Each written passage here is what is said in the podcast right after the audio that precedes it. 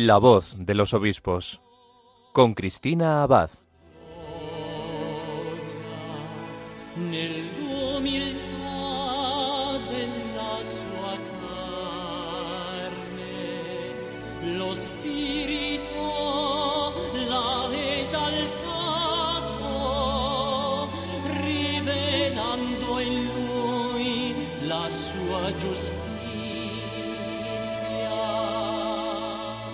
Buenas noches, querida familia de Radio María. Un cariñoso saludo de quien les habla, Cristina Abad.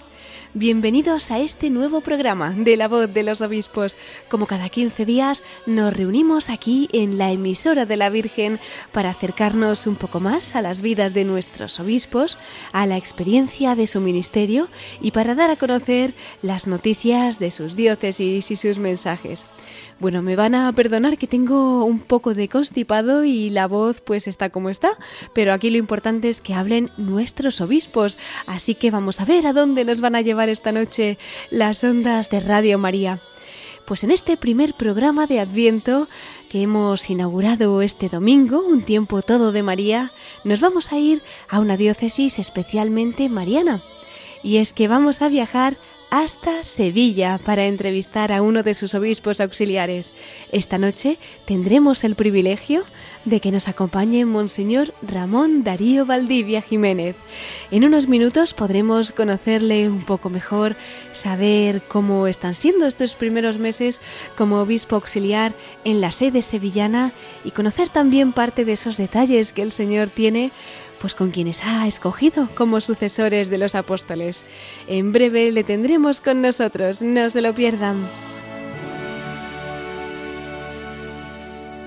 En nuestra sección de Episcoflases continuaremos informándoles de más noticias y mensajes de nuestros obispos. Y finalmente concluiremos nuestro programa desde el corazón de María, con el testimonio de nuestro obispo protagonista de hoy, de Monseñor Ramón Valdivia, obispo auxiliar de Sevilla. Bueno, pues vamos a pedirle a la Virgen, como siempre, que nos acompañe durante todo este programa y de su mano comenzamos La voz de los obispos.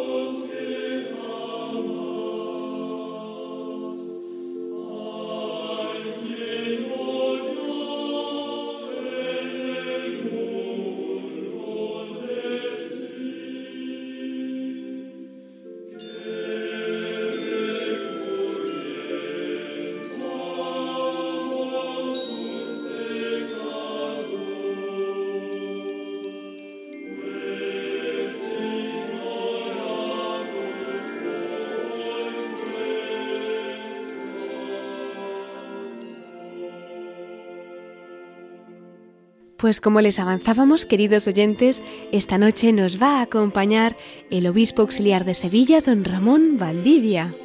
Antes le vamos a presentarle un poquito. Él nació en Osuna, en Sevilla, el 16 de septiembre de 1974. En unos días va a celebrar su cumpleaños.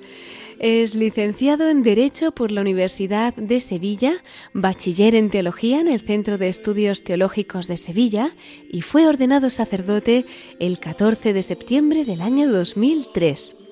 Además es licenciado en Filosofía por la Pontificia Universidad Gregoriana de Roma, doctor en Filosofía por la Pontificia Universidad Lateranense, también de Roma, y doctor en Derecho por la Universidad de Sevilla. Su ministerio sacerdotal lo ha desarrollado precisamente en la Archidiócesis sevillana.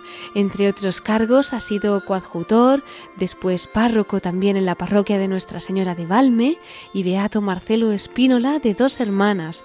También ha sido capellán del Hospital de Tomillar, párroco de Santa María de la Asunción de Mairena del Alcor, vicerrector del Seminario Metropolitano de Sevilla y también director de la formación de los aspirantes y candidatos al diaconado permanente. en el campo de la docencia, ha sido director del Centro de Estudios Teológicos de Sevilla. En este mismo centro y en el Instituto Superior de Ciencias Religiosas San Isidro y San Leandro, ha sido profesor de Filosofía y Teología. Ha impartido clases en la Escuela de Doctorado CEU CEINDO en sección de Derecho y ha sido miembro del Consejo Científico Asesor de la revista Isidorianum. En el momento de su nombramiento episcopal, aquel 1 de abril del año 2003 de este año, era párroco en la parroquia de San Roque en Sevilla. Era también canónigo de la catedral desde el año 2020 y miembro del Colegio de Consultores, así como vicario episcopal de la zona de Sevilla I. Recibió la consagración episcopal en la Catedral de Sevilla junto con Monseñor Teodoro León, también obispo auxiliar para la diócesis de Sevilla. Y esto fue el pasado 27 de mayo. Allí estuvimos también acompañándoles desde Radio María. En la Conferencia Episcopal Española, Monseñor Ramón Valdivia es miembro de la Subcomisión Episcopal para el Patrimonio Cultural desde el pasado mes de noviembre. Bien, pues vámonos hasta Sevilla para darle la bienvenida. Muy buenas noches, don Ramón. Bienvenido a la voz de los obispos. Buenas noches, Cristina. Gracias por vuestra entrevista y por vuestra, vuestro tiempo y sobre todo por vuestra dedicación en el medio de la comunicación de la radio, que es esencial. Pues muy agradecidos también nosotros, don Ramón, de que nos acompañe, de que pueda compartir también con nosotros pues toda esa experiencia de vida, ¿no? Esa historia que el Señor ha ido tejiendo a través de su ministerio y bueno, además en concreto este domingo, ¿verdad? Ya el primer domingo de Adviento, hemos concluido el año litúrgico, un año que ha sido muy especial para usted, además, ya que el pasado 1 de abril era nombrado obispo auxiliar de Sevilla y recibía la consagración episcopal pues el pasado 27 de mayo, además, en el mes de la Virgen, en esa catedral sevillana. Cuéntenos, don Ramón, ¿cuál ha sido su experiencia durante estos meses en esta misión como obispo auxiliar, colaborando con su arzobispo, como Monseñor José Ángel Saiz Meneses, y también con el otro obispo auxiliar de esta sede, ¿verdad? Con Monseñor Teodoro León.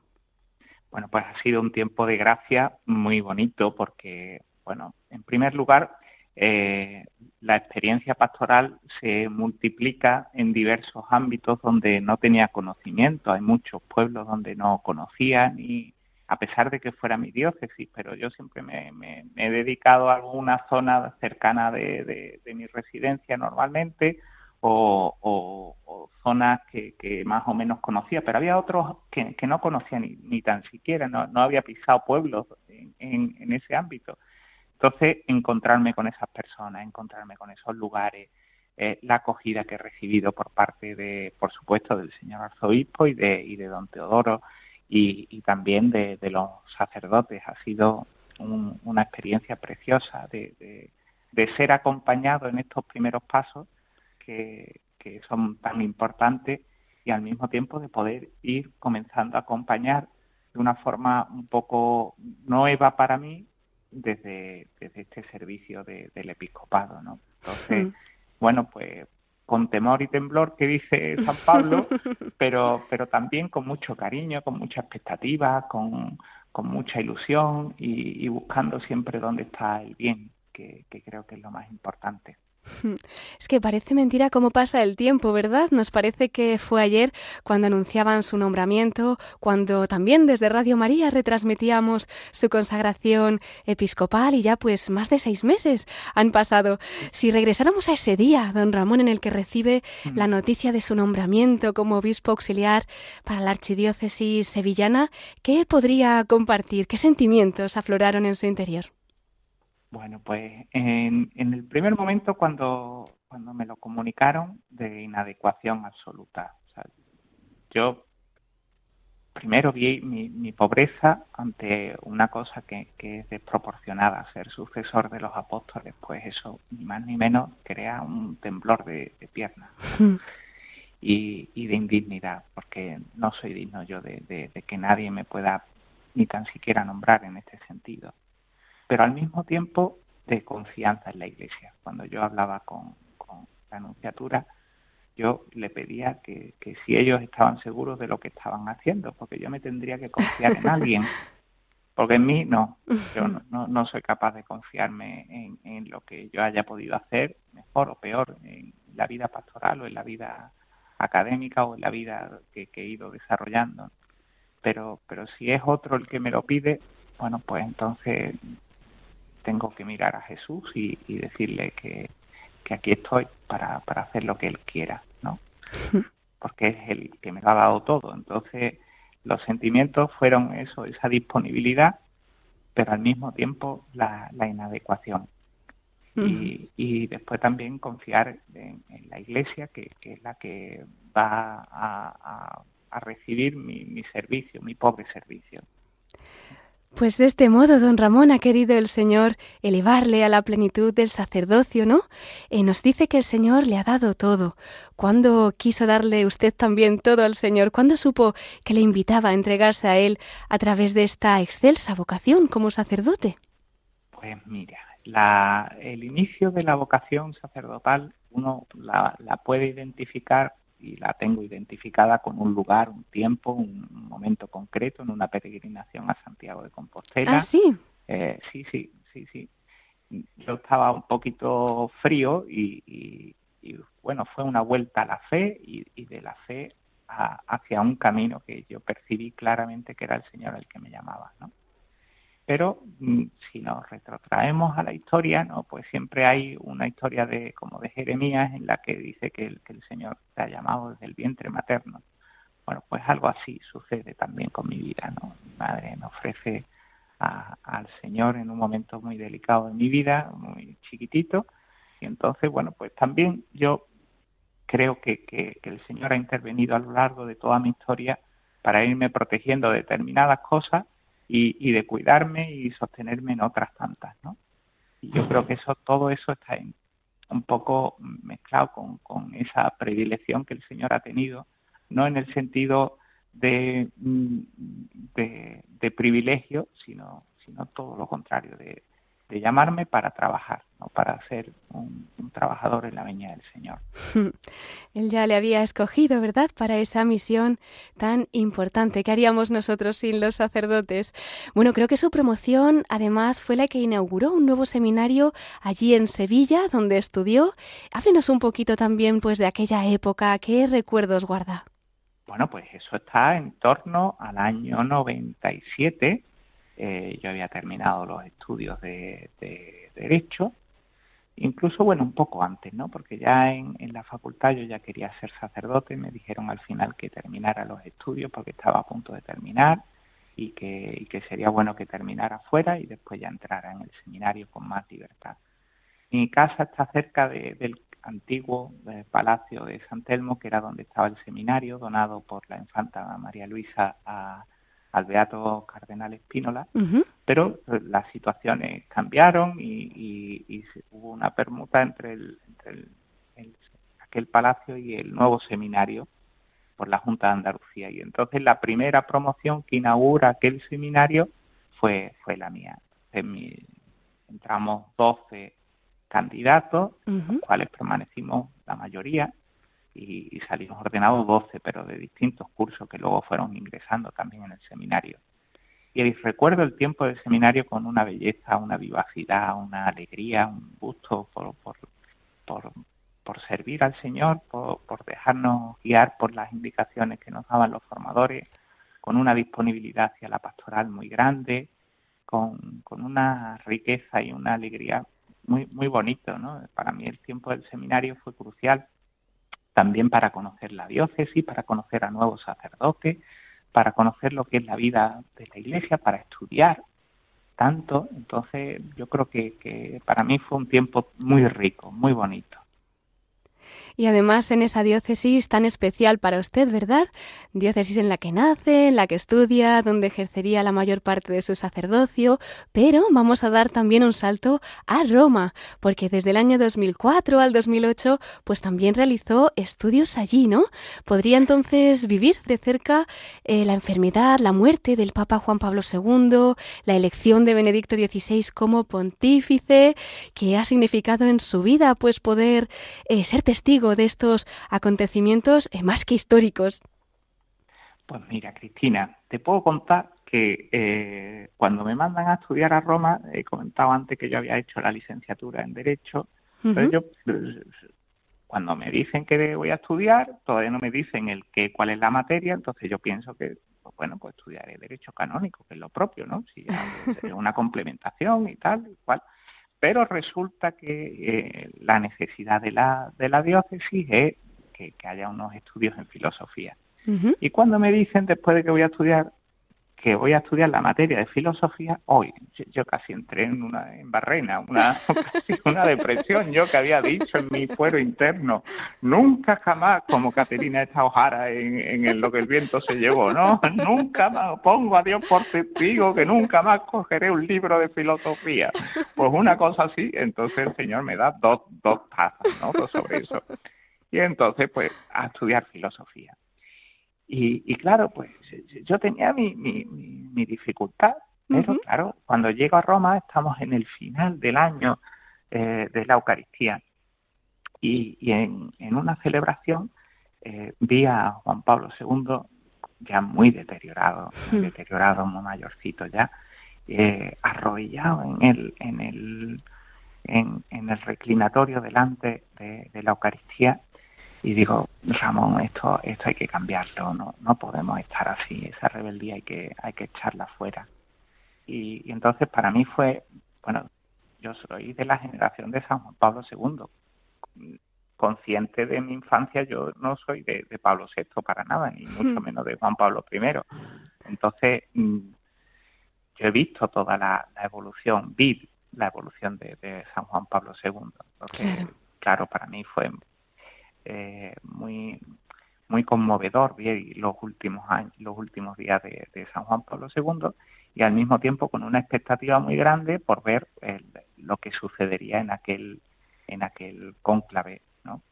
que participé en la misa pro yendo pontífice pasó el, el, entonces cardinal sí sí estaba allí para para distribuir la comunión y, y, fue maravillosa. Entonces yo ya tenía como la certeza interior de que podría ser el, el, siguiente papa, eh, el cardenal Ratzinger, había seguido toda su teología y, yo estaba, bueno, bueno, persuadido de esa persuasión interior que uno tiene y que después ya, pues, Dios dirá, ¿no? Providencial. Mm. Él, lo lleva, ¿no? Y entonces yo con mucho cariño vi, los primeros inicios de, del pontificado de Benedicto XVI y para mí fue, fue excepcional, claro. claro. Mm. Sea que fue un momento de mucha importancia porque me permitió en mi historia personal eh, dar un paso de, mayor entrega. hay veces que uno recibe la, misión que no es la que le corresponde a uno en su ilusión y entonces tiene que modificar los planes del Señor con los tuyos. Pues entonces eso te toca a ti, pues, pues hay que hacerlo. Hay que hacerlo. hay que hacerlo. Sí, sí. Pues bien interesante, ¿verdad? Como a veces pues una imagen de una persona tan de Dios como podía ser San Juan Pablo II, ya santo y que además seguro que desde el cielo sigue intercediendo por usted, pudo aportar tantísimo en lo que luego pues vendría para su ministerio, ¿no? Y toda esa obra que el Señor continuaría realizando. Seguro que Benedicto XVI y San Juan Pablo II pues continuarán ayudándole más que nunca, don Ramón, más que nunca. Sí, sí. ¿Verdad? Bueno, y decíamos, ¿no? Que, la mayor parte de su ministerio sacerdotal, pues la ha desarrollado en esa querida archidiócesis de Sevilla. Ahora sirve en ella como obispo auxiliar y seguro que nos puede destacar alguna particularidad de esta diócesis, ¿no? En la que habrá podido acompañar a tantísimas almas a lo largo de estos años. Bueno, Sevilla es muy grande. O sea, es verdad que hay otras diócesis también muy grandes, ¿no? Pero, pero tiene una peculiaridad, a mi modo de ver, que nos facilita mucho la misión eh, eclesial, que es que los pueblos, la población, está concentrada en pueblos que son grandes, ¿no? No, hay pueblos pequeñitos apenas de, de... El pueblo más pequeñito puede tener unos 300 habitantes, el más pequeñito, pequeñito. Y entonces la, la, la presencia de los sacerdotes es más cómoda porque no está dispersa en tanto a población como está en algunas diócesis de lo que hoy se llama la España vaciada. Hmm. Entonces tiene mucha población y es una población, o sea, una diócesis con, yo creo que, que tiene mucha vida, mucha vida que tiene muchos factores que facilitan esa vida pastoral, desde la climática hasta la misma configuración social que tenemos. ¿no?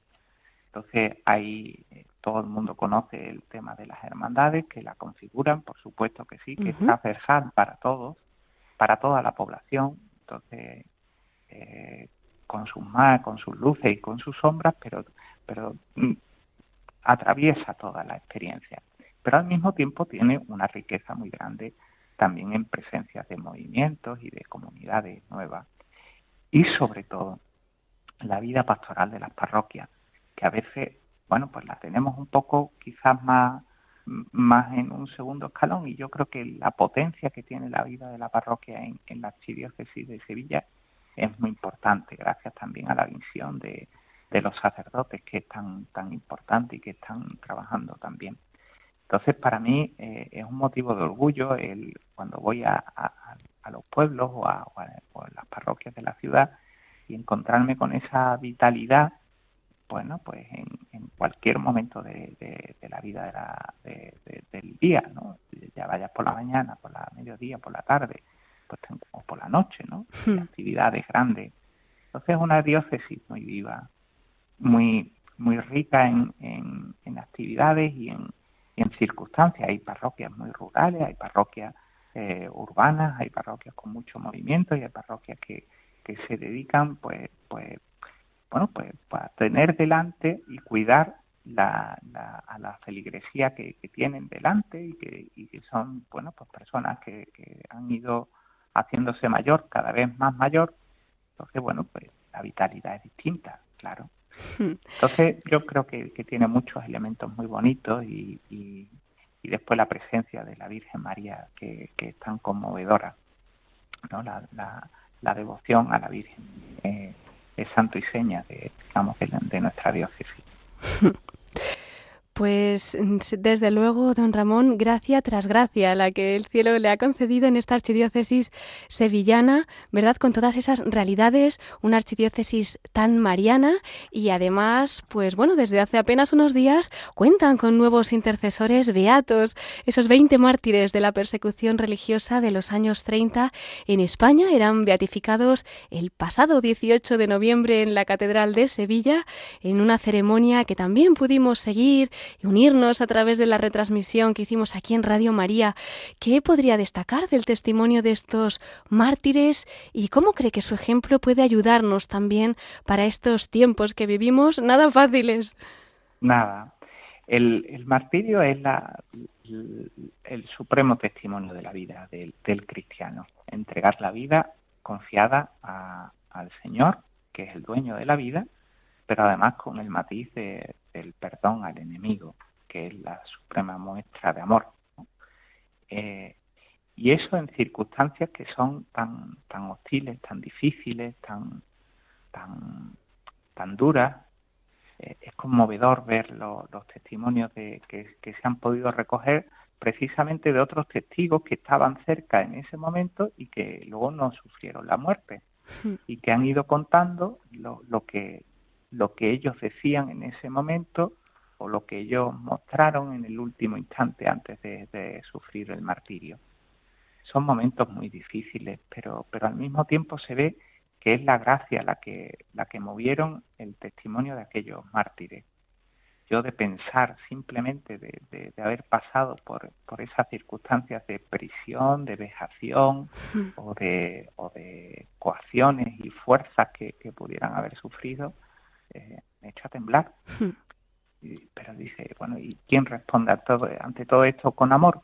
Bueno, pues por el Señor que está conmoviendo el, corazón del mártir para, para sostenerlo. No es que no sufrieran, no es que no pasaran el, dolor, todo lo contrario, lo vivieron, lo vivieron como, como hombres que eran y mujeres que eran, pero lo vivieron desde una perspectiva sobrenatural y vieron que anunciando pues que Cristo ha resucitado. ¿Por qué? Pues porque lo que está detrás de la muerte no es la destrucción de la persona humana, sino la glorificación de lo que somos. Entonces se abre esa puerta del cielo para todos nosotros. Nos están comunicando que el cielo existe y que, y que detrás tenemos al Señor que nos recibe y a la Virgen que nos abre sus brazos y que nos acoge y nos consolará y, no, y nos llevará a la plenitud. Entonces bueno, pues, pues así iban también los primeros mártires del siglo I eh, cantando hacia el martirio y así fueron también los mártires de, España en, en, esa primera mitad del siglo XX que fue tan tan brutal para, para, para todos, no para todos, pero, pero con el que ellos relanzaron el cambio de la muerte a la vida y del odio al amor y de la guerra a, la victoria de, de, la, de, la petición del perdón y de entrega de ese perdón generoso. ¿no? Me parece que, que son momentos hoy en los que, bueno, vivimos, podemos vivir momentos de dificultades, de dispersión, de quizás de, falta de comprensión de unos con otros, pero al final tenemos que saber que el Señor nos ama y que, y que nos cuida y que nos invita también a una, a una conversión. Y si hay alguien que no le gusta y que querrá hacer, hacernos daño, pues lo podemos vivir con, con el mismo corazón que, que vivió Jesús todo, todo a su entrega, ¿no? afirmando a Dios por encima de todo. Claro que sí, pues vamos a pedirles su ayuda, también hablando de esa conversión, ¿verdad? Que usted tanto destaca, también especialmente para este tiempo de Adviento que inauguramos. Seguro que ellos, con esos corazones con los que se entregaron al Señor, con los que dieron la vida, pues también nos echarán una mano para este tiempo litúrgico tan especial y al que nosotros también pues queremos aprovechar, acercarnos a la Virgen y preparar de la mejor manera nuestro corazón para la Navidad, ¿no? Eh, don Ramón, nos querría también usted dejar un mensaje para invitar a nuestros oyentes y a toda esta familia de Radio María, pues precisamente a aprovechar al máximo este tiempo que nos regala el cielo de Adviento. Pues mira, Cristina, para mí es el tiempo que más me gusta. El Adviento es un tiempo precioso, precioso, que está jalonado por fiestas preciosas de la Virgen María, la Inmaculada, la Virgen de Guadalupe. Es verdad. Hay, hay, hay una serie de la Virgen de la O, de la Esperanza, son eh, están tan tan impregnado este tiempo de, la Virgen que es verdad que se dice el mes de mayo pero pero el tiempo del Adviento es mariano por excelencia no también sí entonces nos abre a una perspectiva de, de, saber que somos cuidados. El Señor nos invita a que velemos a que estemos atentos a que busquemos cuál es nuestra perfección también con, con, el cuidado de que hace el Señor sobre nosotros y, aquí estemos atentos también a, la, a, cómo todo está para bien, ¿no? Y, ese bien se va a concretar no en una idea, sino en una carne, ¿no? a través del sí de una pequeña chiquilla que, que dice sí a un designio de Dios y que cambia la historia del mundo porque Dios se ha encarnado. Entonces, el, el tiempo de la espera tan bonito de, de saber cómo cómo va creciendo de nosotros, dentro de nosotros, el mismo Cristo, no, nos prepara también para, la Navidad. Y, yo quisiera invitar a todos los cristianos que nos escuchan, a todos los católicos, a todos los hijos de María, que, no se dejen imbuir por el pensamiento de, tristeza o melancolía porque nos falte alguna persona cercana o porque las circunstancias no sean las más propicias todo lo contrario, la Navidad es el gran tiempo donde vemos que el que, el que nace es el que resucita. Así que es el que nos abre las puertas del cielo, vivir el, con gozo la mirada de María hacia Jesús y de Jesús hacia María y hacia todos nosotros, nos debe tener el alma llena de confianza, de esperanza y también de alegría. Pues con esas palabras vamos a sellar esta primera parte de nuestro programa y lo vamos a poner todo en el corazón de la Virgen. Precisamente a esa sección le queríamos invitar también, don Ramón, al final de nuestro programa, en esa sección especial que tenemos para nuestros obispos y para que nos hablen desde el corazón de María. ¿Nos acompaña en unos minutos y volvemos con usted? Muy bien, hasta ahora. Fenomenal. Pues entonces, hasta dentro de un poquito. Monseñor Ramón Valdivia, obispo auxiliar de Sevilla.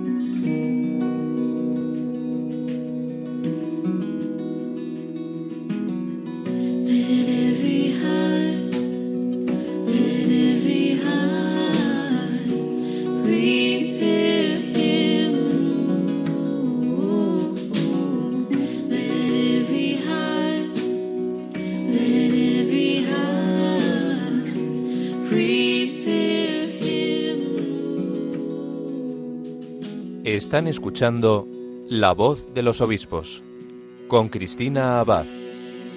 Radio María.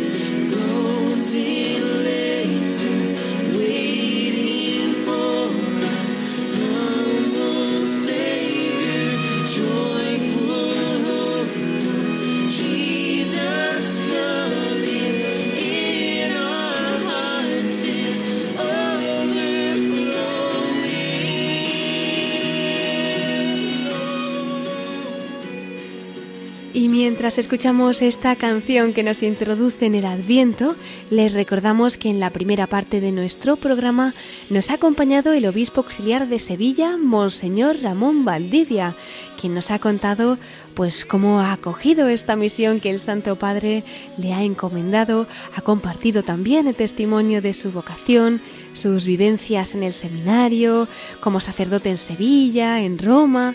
Tendremos también ocasión de escucharlo una vez más porque también nos va a acompañar al final de nuestro programa para hablarnos desde el corazón de María. Pero antes vamos a dar paso a más noticias de nuestros obispos en nuestros episcoflases.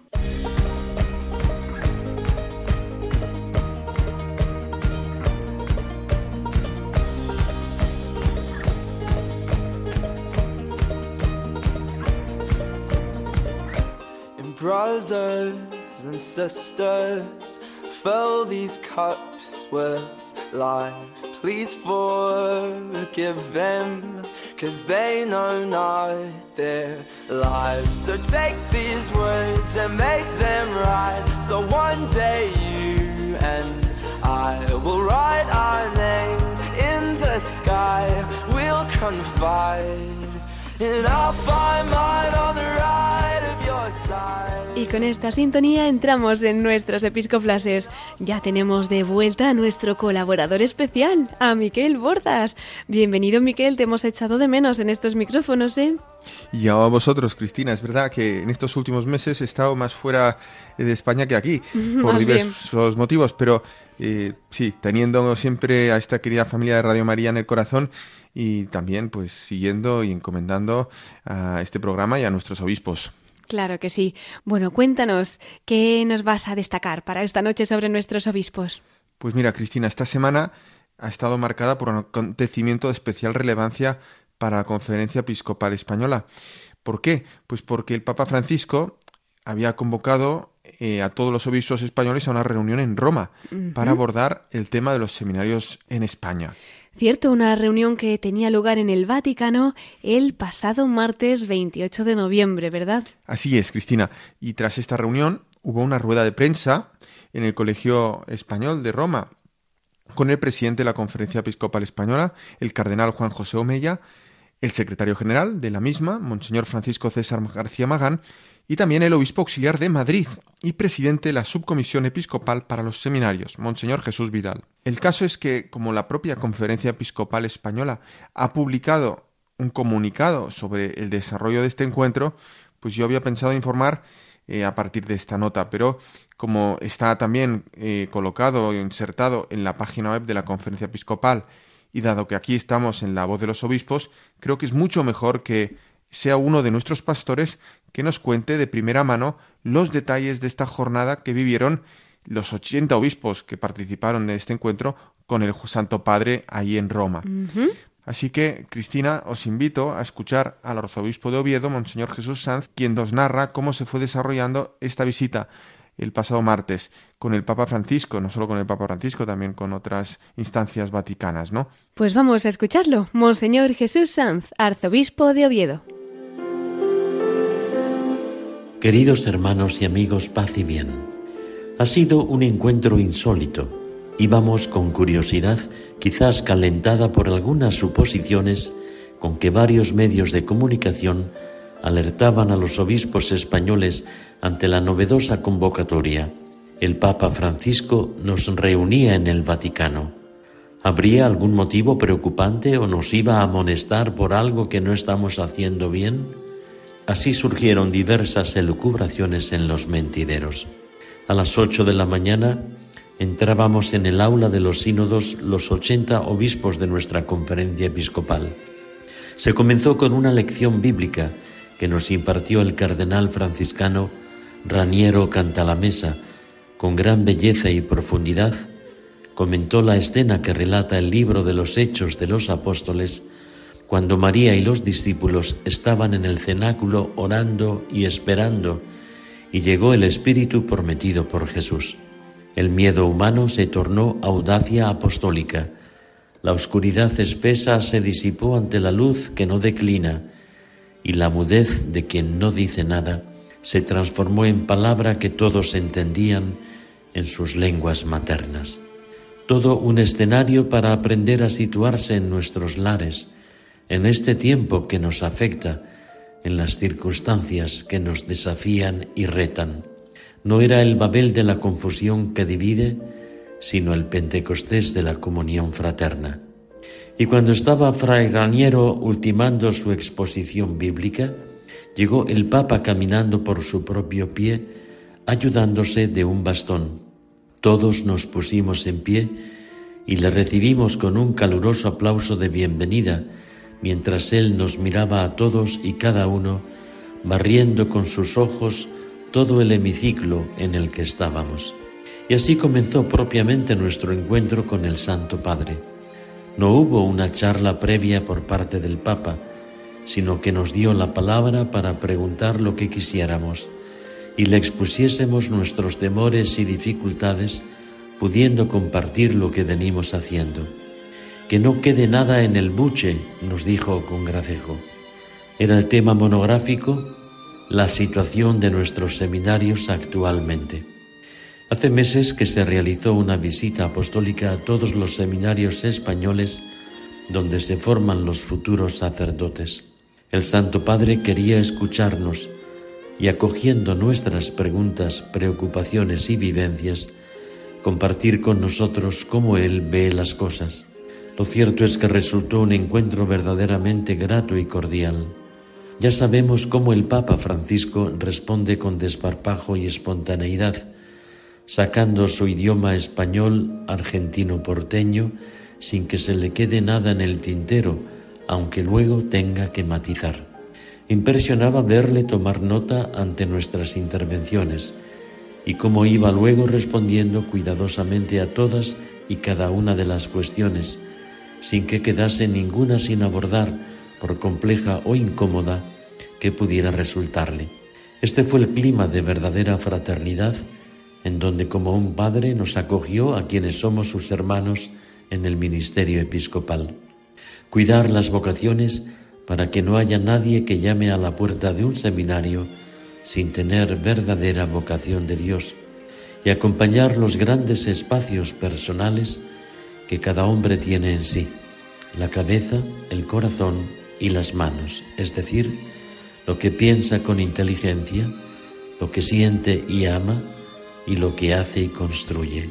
Y para que la cabeza, el corazón y las manos no vivan sin una armonía que las complementa recíprocamente, es necesario tener los tres en el Señor por medio de la oración que nos nutre.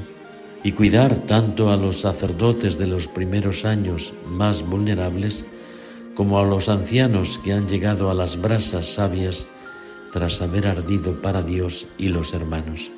¿Todo bien por Oviedo? No trajiste el hábito franciscano esta vez, me dijo mientras me estrechaba la mano con verdadero afecto. Sus consejos nos ayudarán en Asturias para acompañar a los casi 30 seminaristas que tenemos. Un regalo de Dios. Que Él os bendiga y siempre os guarde.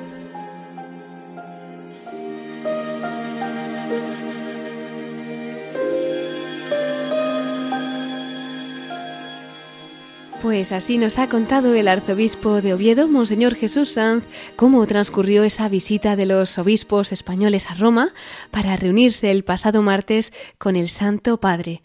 Pues agradecemos a Monseñor Sanz estas palabras y Miquel veo que el tiempo avanza y además demasiado rápido, así que yo creo que es el momento de que pasemos a nuestra sección de la perla rescatada, que también la echábamos de menos. Sí, vamos a ello, Cristina. Recordemos que en esta sección tenemos presente, hacemos presente a la memoria, pues obispos españoles eh, que ya han partido a la casa del Padre pues, de hace poco tiempo o de hace mucho tiempo.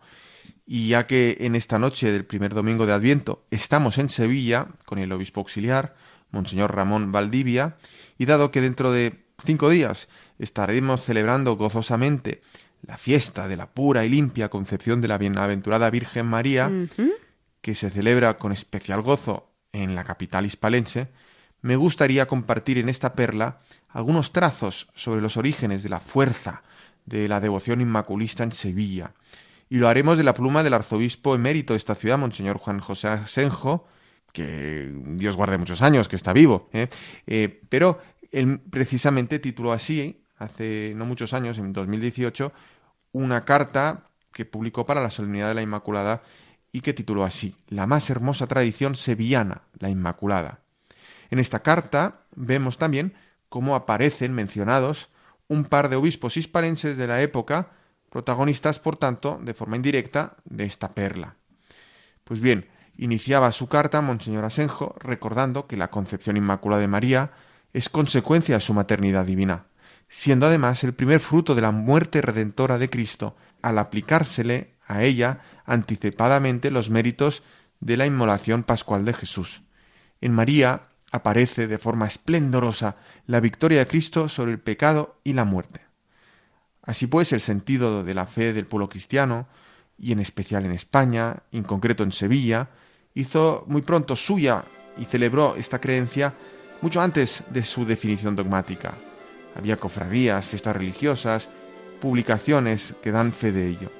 Sin embargo, mientras no hubo una definición dogmática, no todos los teólogos estaban de acuerdo sobre este hecho de la preservación del pecado original de María.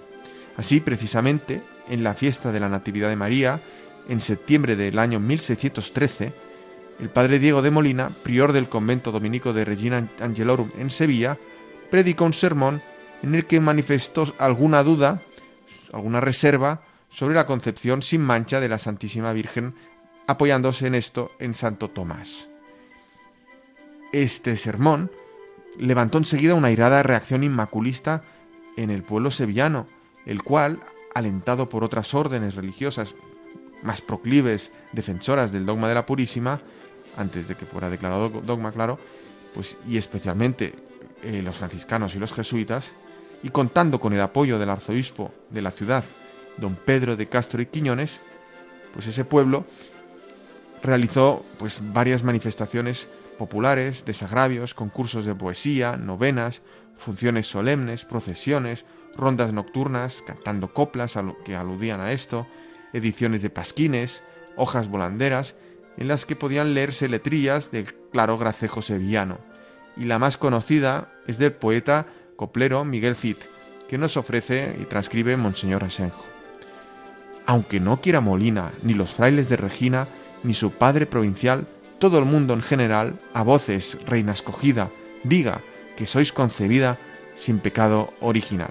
Pues esto es la copla de Miguel Cid, este poeta sevillano del barroco, ¿no? del siglo XVII. Ya vemos que eran otros tiempos de una fe viva.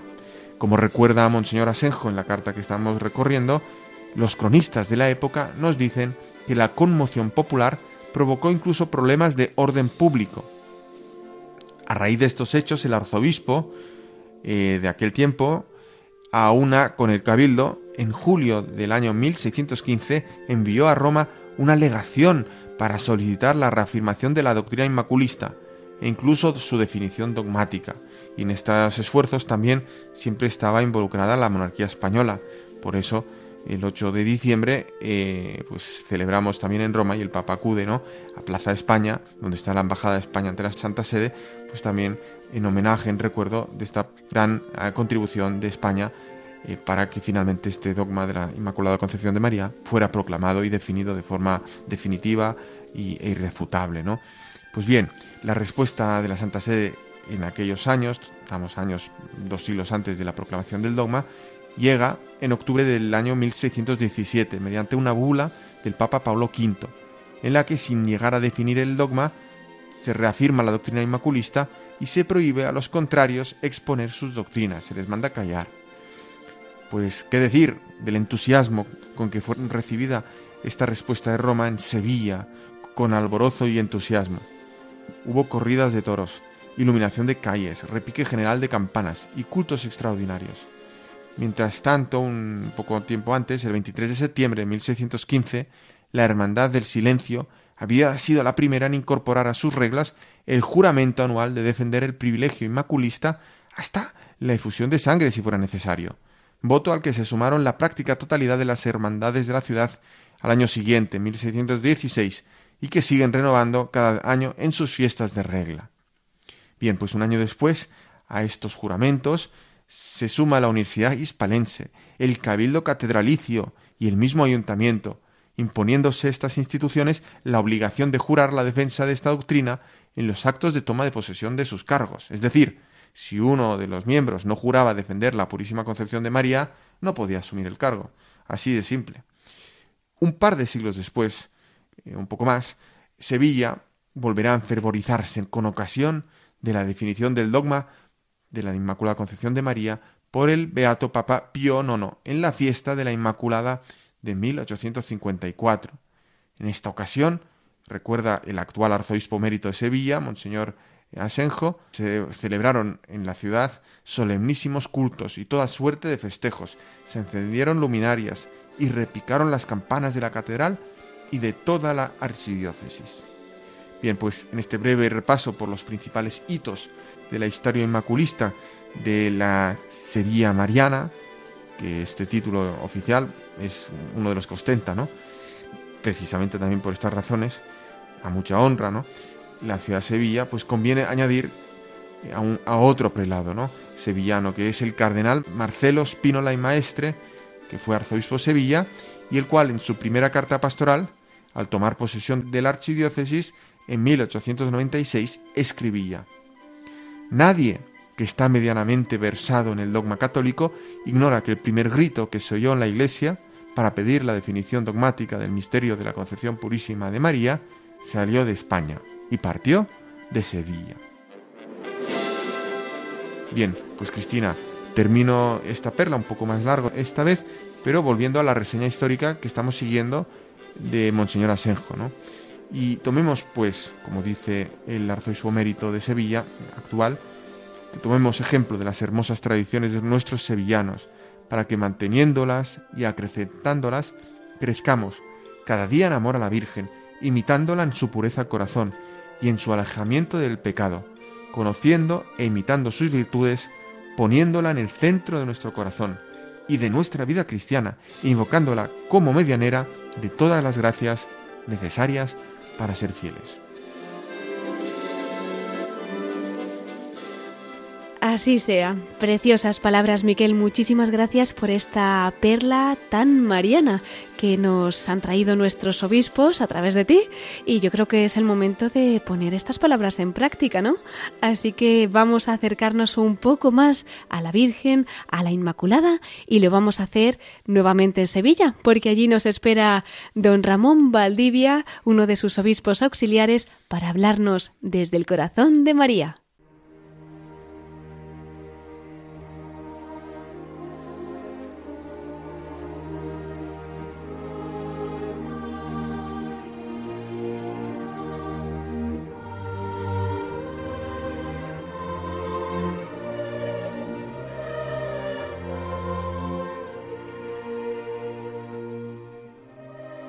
Pues queridos oyentes, entramos ya en nuestra última sección del programa, La voz de los obispos desde el corazón de María. Nos ha acompañado en el programa de hoy Monseñor Ramón Valdivia, obispo auxiliar de Sevilla. Él ha compartido con nosotros pues parte de esa historia que el Señor ha ido hilando para que fuera sacerdote, más tarde obispo y ha compartido tantas vivencias de cielo y tierra que le ha deparado la providencia. Tenemos también el regalo de que ahora concluyamos con él y que nos hable desde el corazón de la Virgen. Buenas noches nuevamente, don Ramón. Buenas noches, Cristina. Pues estamos deseando que también para inaugurar este tiempo de Adviento ya nos avanzaba, ¿verdad? Un tiempo tan de María que pueda compartir con nosotros alguna de las muchísimas que seguro que tendrá anécdotas, vivencias o experiencias que haya vivido pues muy especialmente con nuestra madre. La, experiencia fundamental en, la Virgen María es sentirnos acompañados por una madre y, quizás sea es el mayor sentimiento que puedo tener delante de ella. Cuando, cuando por la noche rezo las últimas palabras a la Virgen en la, confianza del Hijo que, le entrega todo lo que ha hecho durante todo el día, pues veo que, ella es como si me sostuviera y me alentara y, también, bueno, pues en los momentos más difíciles de, la vida, que también los hay, pues en el fondo yo creo que ella ha, habido también como una protección en, en, tantas circunstancias, ¿no? Eh, especialmente también en la virginidad, como, como signo de, una consagración especial y total al Señor, como vivió ella. Yo creo que, esa dimensión de la virginidad nos ayuda también a, poner como testimonio de, que, Dios cumple efectivamente todo el corazón y toda la vida de todas las personas. Esa motivación también tiene un carácter evidentemente vocacional, eh, de manera que, se pueda testimoniar que realmente el Señor cumple todo lo que somos, todo, todo, todo lo que el corazón está hecho. Es verdad que tenemos el deseo de amar y de ser amados de forma concreta, pero, pero la vida eh, celibataria, la vida de la virginidad, también nos abre a, esta plenitud, porque amamos a alguien que nos ama. Entonces, no tengan miedo ninguno aquellos que, se estén planteando la vocación respecto a este tema. El Señor cumple toda, toda afectividad humana. Así que mucho ánimo a aquellos que estén ahora recibiendo esta llamada o esta vocación porque, porque el Señor no se queda con nada de nadie, sino que lo cumple todo, como decía el Papa Benedicto XVI.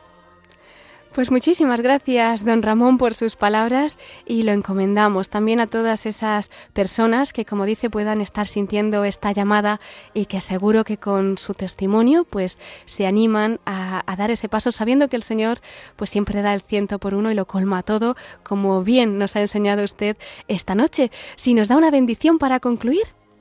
Pues os doy la bendición de Dios, Todopoderoso, Padre, Hijo y Espíritu Santo, descienda sobre vosotros y os acompañe siempre. Amén. Don Ramón, tiene aquí en Radio María su casa, así que le esperamos cuando quiera nuestros micrófonos. Muchísimas gracias, Cristina. Que tenga un santo adviento con María y hasta pronto, si Dios quiere.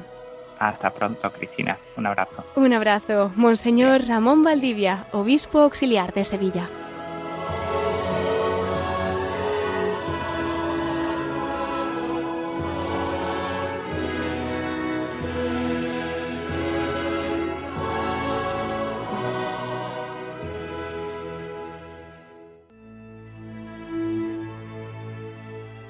Pues queridos oyentes, hemos llegado ya al final de nuestro programa.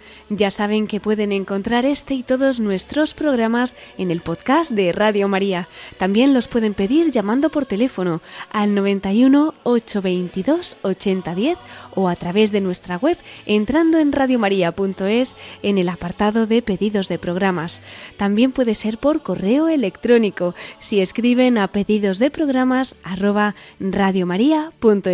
Les voy a recordar también también el de nuestro programa. Para todos aquellos que nos quieran escribir, pueden hacerlo a la voz de los obispos arroba radiomaria.es. Agradecemos una vez más al obispo auxiliar de Sevilla, don Ramón Valdivia, el que amablemente nos haya concedido esta entrevista y que nos haya acompañado en el programa de esta noche. Miquel Bordas, muchísimas gracias también a ti por los episcoflases que nos has traído esta noche y por acompañarnos nuevamente aquí en Radio María. Un placer, Cristina. Y muchísimas gracias también a todos ustedes, queridos oyentes, por habernos acompañado en este domingo.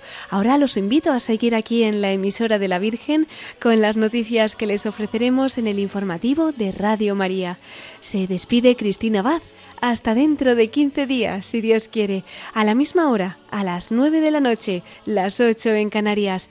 Pues deseándoles un santo adviento con María, nos volvemos a encontrar en dos semanas. Hasta entonces, en la voz de los obispos.